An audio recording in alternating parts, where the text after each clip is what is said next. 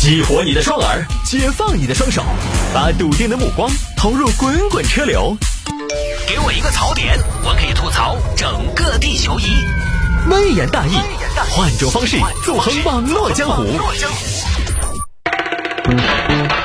来喽来喽！欢迎各位来到今天的微言大义要，继续跟您分享网络上一些热门的、有意思的小新闻。我今天专门点的这个音效，结果还是晚出来。就是你提不提前吧，没关系，跟他这个什么时候出来音效没关系。就是你必须得把话说完，然后停个两三秒，他才出来，就这么的有原则的一个特效啊。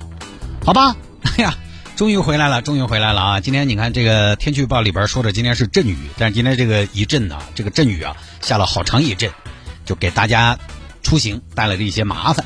明天呢，依然多而不少呢是带一些雨的，所以呢提醒大家带好雨具。我们有同事好像今天都还挺狼狈的，在中午过来上班的路上呢，刚好没带雨伞，没带雨伞出来不多久呢，就整个就淋成一个落汤鸡了。因为他家呢住的相对比较近一点，所以呢掉以轻心了。那夏天的雨呢，有的时候去得快，来的它也特别的突然，所以提醒大家准备一把伞，雨具在身边，在夏天有备无患，未雨绸缪。好吧，下了节目之后呢，也欢迎各位来跟我们进行交流和互动。我的个人微信号呢是拼音的谢探，数字的幺三，拼音的谢探，数字的幺三，加为好友来跟我留言就可以了。像上周我不在那种情况，呃，你没加我的微信呢，你就完全不知道我的底细，不知道我去哪儿了，不知道我是被下课了呢，还是我转行了，还是我辞职了，都不太清楚啊。收音机前这个人，这个声音听了那么久的时间，突然有一天不在了，你非常的关切，但是你又找不到渠道问。怎么办呢？你可以来加我的个人微信号来问我呀，就跟很多听众朋友一样。上周其实明明在在上周我请假之前，我都打了几次预防针，我说我要请假，我要请假啊！大家不要来质问我。结果呢，上周还是有若干听众，他可能上周整个没听节目，上周整个没听到节目呢，他就觉得好像在上下班的路上啊，上下班的路上好像总觉得少了一点什么。就已经养成了一种习惯啊！当然，我必须得说这是一个好习惯啊！这周又回来了，我又回来了，让下班时段呢想听听歌的朋友可能又失望了。话痨又回来了。我记得我当年刚做微言大义的时候，就有网友在网上吐槽，还不是在我们城市之音相关的一些社区啊或者话题里边来吐槽，就是在另外一个论坛，一个听众发给我的，说：“哎呀，城市之音那个谢探太烦了，本来下班时段好好听歌的，看看现在变成一个话痨节目了。” 那个时候我也是顶住了压力，顶住了压力，在音乐频率，呃，做了一个很大的变化，就是做了一个所谓的语言类的节目。好吧，话痨又回来了。上周就是休了个年假，给大家解释一下。呃，总的来说，总结一下，在年假休完之后呢，我打个总结，就是假期还算是过得非常充实和精彩的，既陪伴了家人，同时呢也满足了自己。我觉得这个大概就是假期对我来说最重要的一些收获。呃，其实很多朋友一听说我年假，大家都都很好奇哈，说年假七天时间，你看你要去哪儿？呃，其实有些朋友听说我去的黑龙滩，去了青城山，就就觉得扼腕叹息，就感觉他在休假一样。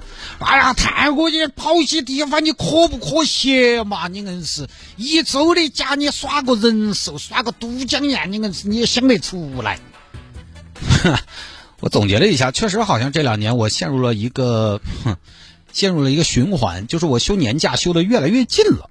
我可能明年休年假，我说不定都不出门了。我前几年休年假吧，我还一定得坐个飞机，对吧？出个门泰国呀、三亚呀，走一走海边，看看海。后来自从有一年年假我去了峨眉山之后，我的年假就越耍越近。从峨眉山到峨眉山下，从峨眉山下到乐山又近了点儿，然后从峨眉山下乐山到青城山，今年直接黑龙滩。黑龙滩有多近？从新龙湖过去，从我们电台过去只要四十分钟。就黑龙滩，我甚至可以做到当天去当天回。很多朋友呢，当然关键他是年假一周的假期，这这两年不能出国，但是好歹要走个什么云南啊或者海南呐。我其实就还好，我觉得找个近郊住一下，我相对来讲也比较轻松，不用赶飞机、舟车劳顿，对吧？而且从我们这个行业来考虑呢，万一考虑到假期中有什么事情呢，对吧？我还得回来。万一你说有个什么活动业务啊，可能一场活动吧，说不定能把出去玩的钱挣回来，就很棒嘛，对不对？其实我上个周你不要看哈，我个人总结的是黑龙滩青城山，呃，其实不是青城山，就是都江堰，黑龙滩都江堰，我去了一趟融创，带娃去玩了一个乐园。虽然这两个地方呢，可能嗯很多朋友都去过了，都走过了，但是说起来，其实你看也走了南，走了西，完全两个方向。两个很重要的事情是，两个很重要的收获是什么呢？就是首先我在假期的时候把孩子的自行车教会了。哎，是收音机前各位听众朋友肯定觉得自行车多简单，感觉是个人就学得会。但是自行车这个东西呢，都不能说是个人就学得会。我觉得是个猴可能都学得会。有的时候你看马戏表演，那猴也能骑自行车。但是我坦白说，当他学会的那一刻呢，我作为父亲还是挺激动的。啊，我觉得那是他个人的一小步，却是我人生的一大步。啊，他学会了自行车，就是当你的孩子学会了一样本领的时候，虽然是习以为常的一项本领，你还是觉得他的进步棒棒的。学会了自行车，然后孩子玩了游乐园，住了酒店，游了泳，我就觉得还挺充实的嘛。然后我个人也收获颇丰，因为我终于在假期的时候拿到了我想买了很久的游戏机。关键呢，我是国行原价买的游戏机，现在你都不知道啊。现在可能因为疫情以来呢，包括这个芯片短缺。呃，供应链的紧张，包括说这个宅家玩游戏的需求相对比较紧喷，现在要原价买一个国行的游戏机都好难呢，都得抢。新电视、新游戏机试了一下，还挺棒。至少我觉得在体验的过程中，我自己都觉得自己变年轻了。就是你在游戏当中，确实，因为我好多年没玩过主机游戏了，呃，我觉得在其中可以找到一种天马行空的想象力的。因为我从 PS 三开始呢，就没有再玩主机游戏了嘛。孩子出生了，在家里边看着电视也不像话，直接跳过了 PS 四。所以当我拿到 PS 五配上新电视的时候，哇，你觉得怎么可以这么棒？游戏设计师们的想象力怎么可以那么的强？一个手柄哈，你就是手柄，你都可以玩上一年的感觉。而且现在的游戏吧，从画质啊到剧情啊到玩法，都还是跟 PS 三的时代有很大的不一样。现在的游戏呢，剧情就很多，它有的时候就像一部电影，一部冒险电影，中间有很多的环节，比如说一些解密的。呃，战斗场景可能需要你自己来完成动手，但其他的一些对话的场景、一些过门桥段，它都像一部动画电影一样给你放出来，就非常精美，而且很有代入感。以前你像以前我耍的游戏啊，就实况啊、赛车、三国无双啊、无双，那没什么情景，就是无脑杀、无脑跑就行了。现在呢，实况你看也找不到人打。赛车呢，赛车游戏我现在要求又高。我现在一看到赛车游戏，我就想去买个方向盘。买个方向盘也就算了，我还想买个力回馈好的方向盘。买了方向盘，你不太可能放到大腿上啊，因为那个方向盘它它有个座子嘛，座子你你坐哪儿啊？那你就要想你买不买个架子，买个架子又甩大一坨，回去基本就要等着挨骂。让本就不大的房子更加雪上加霜，所以呢，我这儿才入了新游戏机，我就先想把那些送的游戏、单人游戏先都玩一玩。因为我这个人呢，主要我又很自闭，我除了不太社交之外，我打游戏我都不太打网络游戏，就这么自闭，就是就这么内向，你知道吗？网络游戏我都不玩。好多朋友你看前些年喜欢玩吃鸡，我玩不了那个，那个对我来说不是打游戏，那个是社交，那个 社交黑洞啊，那是给人打交道，不打。我就是喜欢打不联机的游戏，所以。不要再投入了。我我买了游戏机之后呢，我也没购入太多的游戏项目。我就觉得耍一下单机版，然后送的游戏一个游戏一个游戏，自己慢慢的慢工出细活，打清楚再讲其他的。毕竟主机游戏大家也知道，玩的朋友你就知道，一个游戏也不便宜。因为我当年在 PS 三的时代就吃过亏，买过很多游戏，就发现有些游戏说起来好，也确实好，但是呢，它好是好，它不一定适合你。因为游戏这个东西呢，要分人。游戏也是有鄙视链的，难度高的鄙视难度低的，硬核的鄙视休闲的，主机游戏鄙视电脑游戏，然后大家一起鄙视手游。手游呢，最后还可以鄙视一下玩页游的，用模拟器的鄙视用手柄的，用手柄的鄙视用键盘的，用键盘的鄙视用触摸屏的。游戏之间还不一样。然后呢，还有一些游戏上手快，有些游戏呢上手慢，它得练。就我们。我们这个圈子里边所谓的核心向的游戏，那些游戏呢难度很大，你半天上不了手，上不了手，你手又不灵活，手又残，就你的操控很差，你就很恼火。这种游戏是需要你练的，需要你琢磨研究的。但是这个呢，今天我上节目之前跟大兴还聊了聊，就是跟我的游戏观大相径庭。因为我觉得游戏就是放松用的，你给我安排一么多的 KPI，我当年 PS 三买的《神秘海域》，不怕大家笑话，玩的朋友你就知道，我连开头那段从火车上爬出来的桥段我都没打过去，我跳了半天跳不出去，啥啥啥啥，我走行不行？所以有了前面的经验，我现在玩游戏比较谨慎，比较克制。主机游戏呢，始终现在这个社会它还是比较小众的一种玩法，懂的朋友你自然也懂，那个东西不是随便电脑上下下来就可以耍的，那个是要买的，一个游戏贵的要四五百，所以我下手很谨慎。上周反正这儿收到货呢，假期最后两天在家跌跌撞撞，加起来可能玩了三四个小时。总的体验来讲呢，我也不知道能玩多久，但是刚刚上手的体验还是非常棒啊，画质好，有想象力，加上我们家里边又是什么呢？又是电信千兆宽带，哇，那家伙那下载速度、更新速度那叫一个流畅和丝滑。